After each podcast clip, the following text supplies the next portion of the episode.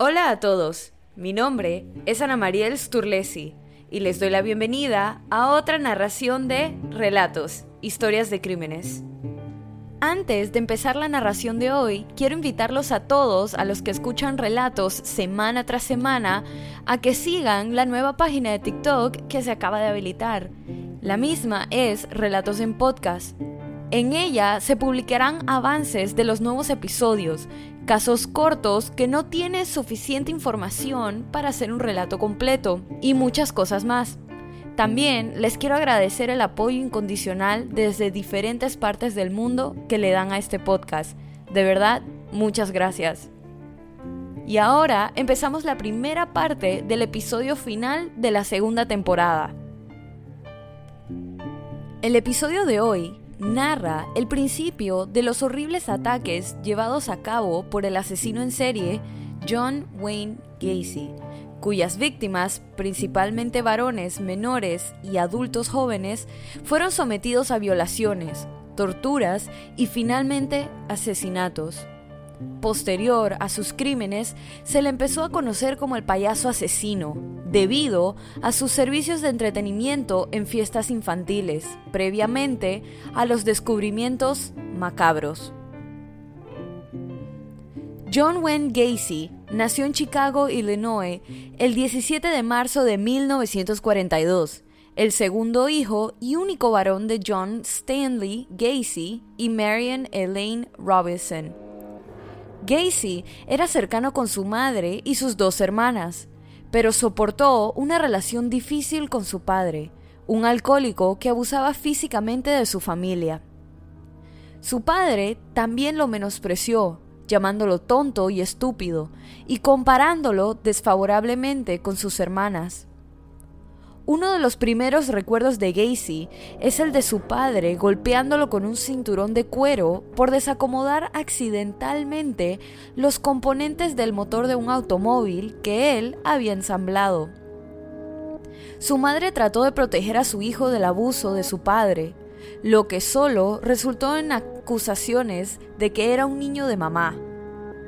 Sin embargo, a pesar de este maltrato, Gacy todavía amaba a su padre, pero sentía que nunca era lo suficientemente bueno a los ojos de su padre.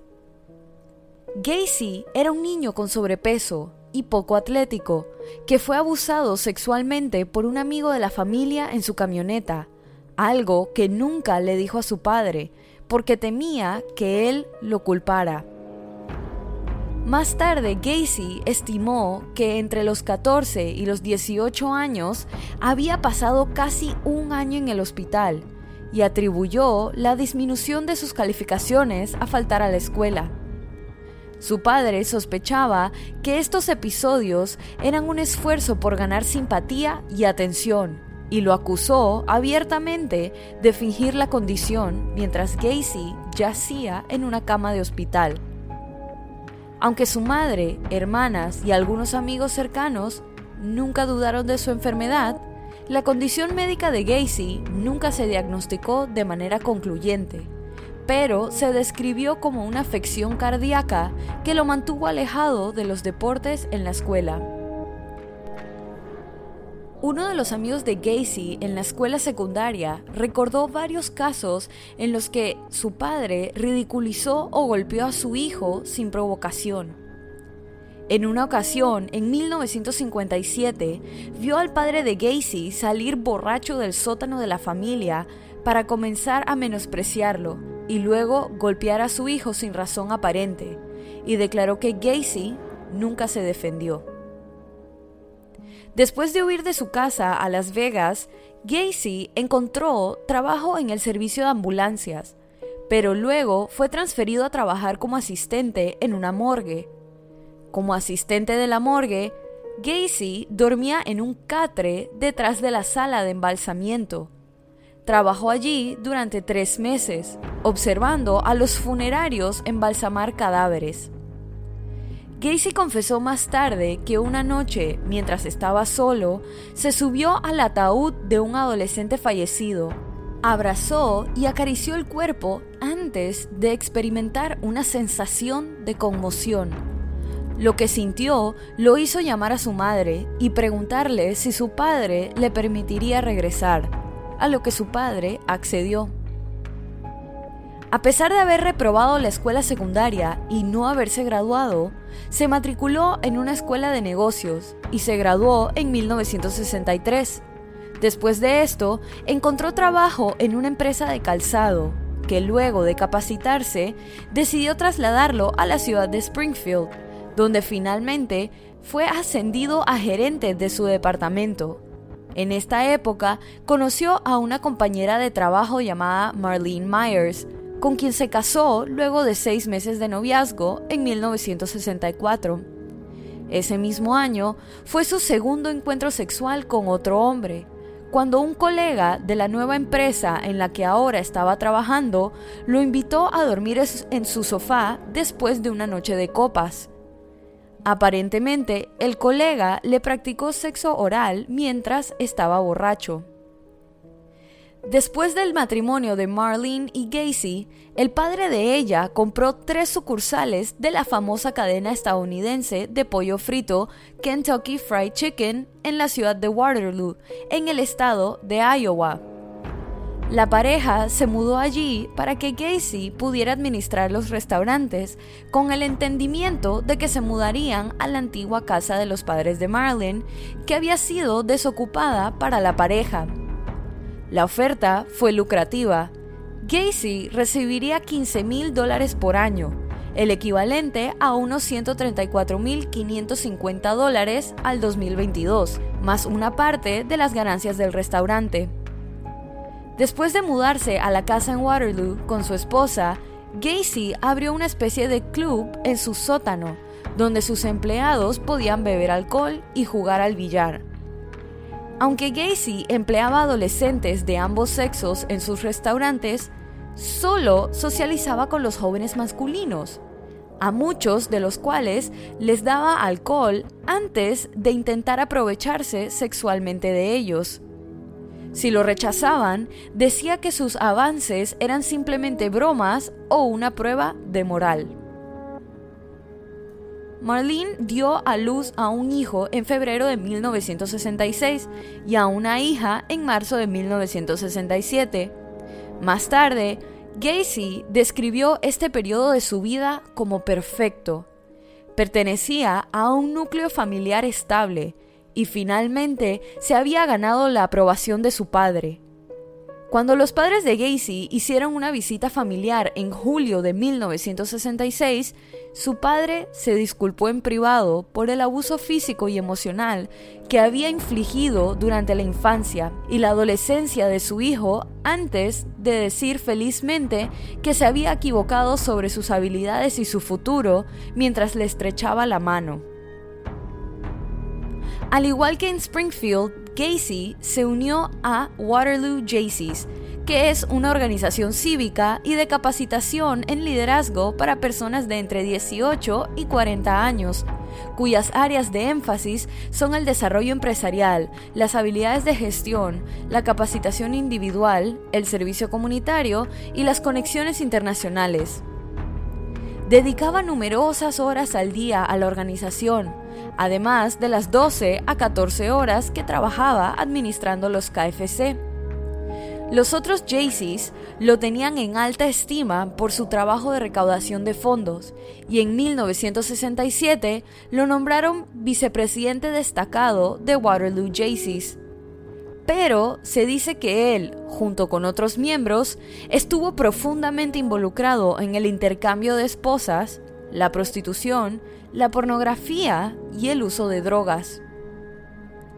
En agosto de 1967, Gacy agredió sexualmente a Donald Voorhees, de 15 años, hijo de un compañero Jaycee. Gacy atrajo a Voorhees a su casa con la promesa de mostrarle películas porno heterosexuales que se proyectaban regularmente en las reuniones de Jaycee. Gacy le dio alcohol a Voorhees, le permitió ver una película gráfica y luego lo persuadió para que practicara sexo oral mutuo. Lo hizo convenciéndole de que, para tener relaciones con una mujer por primera vez, primero necesitaba hacerlo con un hombre. Durante los próximos meses, el pederasta usaría la misma técnica para atraer a los adolescentes para favores sexuales. Incluso el caso de uno a quien animó a tener relaciones sexuales con su propia esposa antes de chantajearlo para que le practicara sexo oral. Gacy engañó a varios adolescentes haciéndoles creer que estaba encargado de realizar experimentos homosexuales en aras de una investigación científica y le pagó hasta 50 dólares a cada uno. En marzo de 1968, Voorhees le informó a su padre que Gacy lo había agredido sexualmente. El señor Voorhees informó de inmediato a la policía, que arrestó a Gacy y posteriormente lo acusó de sodomizar oralmente a Burgess y de intentar agredir a Edward Lynch de 16 años. El imputado negó con vehemencia los cargos y exigió someterse a una prueba de polígrafo que terminó indicando que estaba nervioso al negar cualquier maldad hacia niños y jóvenes. Varios compañeros de Jaycee encontraron creíble la historia de Gacy y lo apoyaron. Sin embargo, el 10 de mayo de 1968, Gacy fue acusado de sodomía. El 30 de agosto de 1968, Gacy persuadió a uno de sus empleados Russell Schroeder, de 18 años, para que agrediera físicamente a Burgess en un esfuerzo por disuadir al niño de testificar en su contra en la corte. Le prometió pagarle 300 dólares, cantidad que el adolescente aceptó y luego llevó a Donald a un área apartada donde le roció los ojos con gas lacrimógeno y lo golpeó. Pero el chico escapó y le dijo a la policía lo que pasó con Schroeder y lo acusó directamente. Al principio, este negó haber hecho algo malo, pero luego admitió que agredió a la víctima debido a que su jefe se lo había pedido.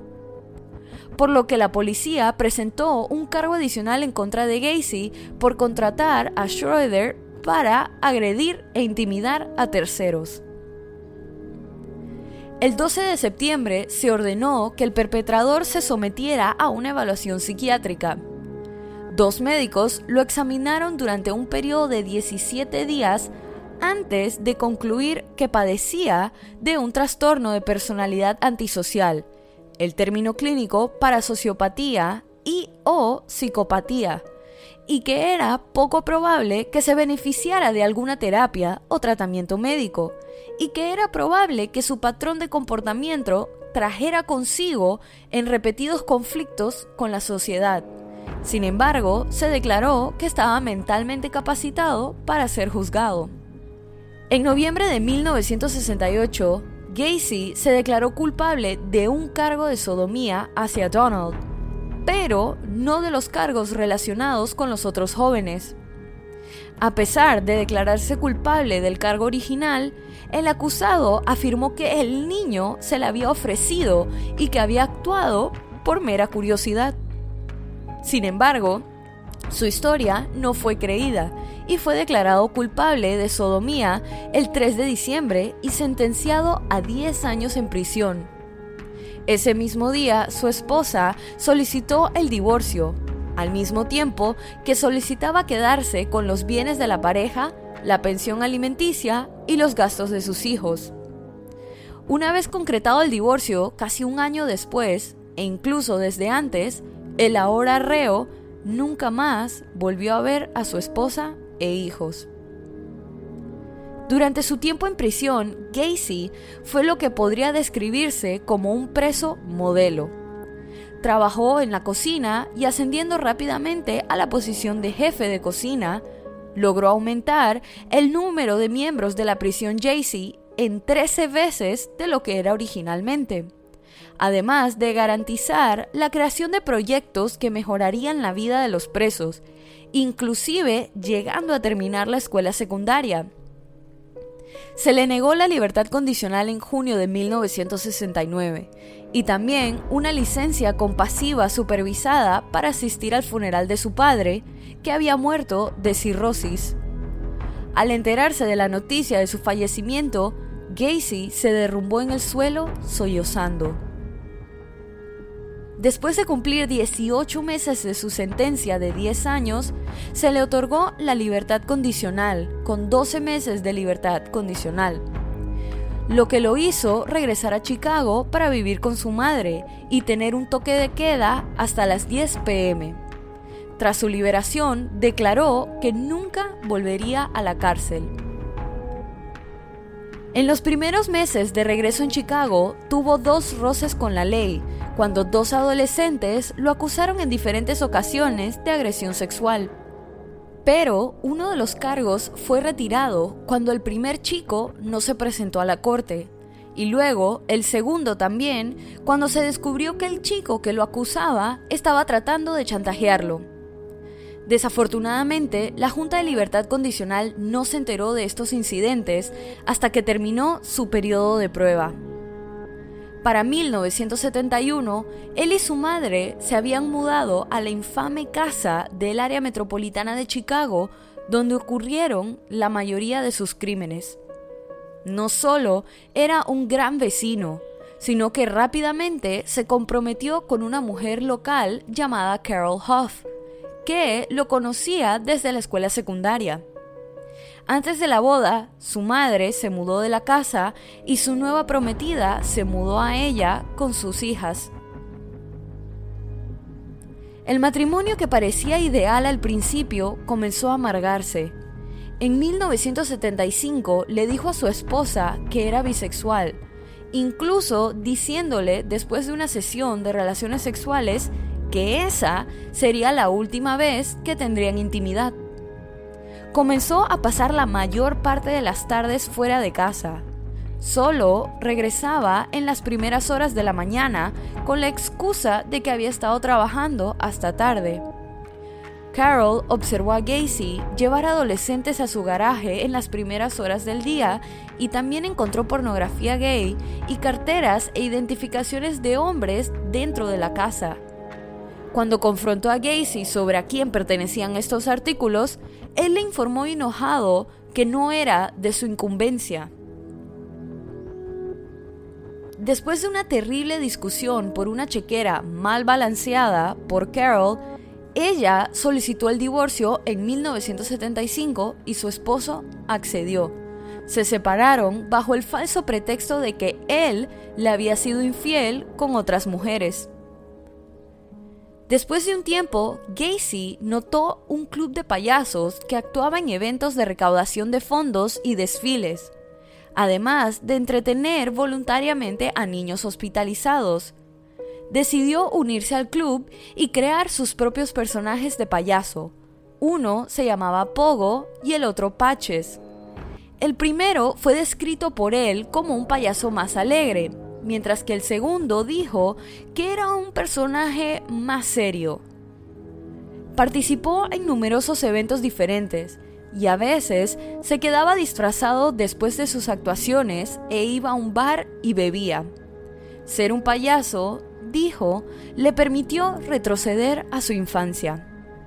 Cuando no estaba haciendo actuaciones de payasos, era dueño y dirigía un negocio de construcción muy exitoso la fuerza laboral de dicho negocio estaba compuesta en su mayoría por estudiantes de secundaria y varones jóvenes. Esto, por supuesto, se hizo para que pudiera aprovecharse de ellos, y así lo hizo. Gacy a menudo proponía sexo a sus trabajadores o insistía en favores sexuales a cambio de actos como prestar sus vehículos, asistencia financiera o promociones. Gacy también afirmó tener armas y una vez le dijo a un empleado, ¿sabes lo fácil que sería conseguir una de mis armas y matarte? Y lo fácil que sería deshacerme del cuerpo.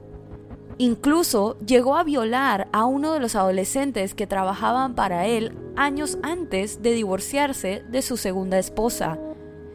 Esto sucedió durante un viaje a Florida, con la excusa de mirar una propiedad que Gacy había comprado en Florida. Durante la primera noche del viaje, violó a la adolescente en su hotel. Al regresar, el empleado condujo hasta la casa de su jefe, que se encontraba en el jardín, y lo golpeó mientras su esposa miraba por la ventana. Gacy excusó la violencia contra él diciendo que el chico había reaccionado de esa manera porque se negaba a pagarle un trabajo de pintura muy pobre. En mayo de 1975, Gacy contrató a Anthony Antonucci, de 15 años. Dos meses después, fue a la casa de Antonucci sabiendo que el joven se había lastimado el pie en un accidente el día anterior. Los dos bebieron una botella de vino, luego vieron una película porno heterosexual antes de que Gacy derribara a Antonucci al suelo y le esposara las manos a la espalda. Una esposa estaba suelta y Antonucci liberó su brazo mientras Gacy estaba fuera de la habitación.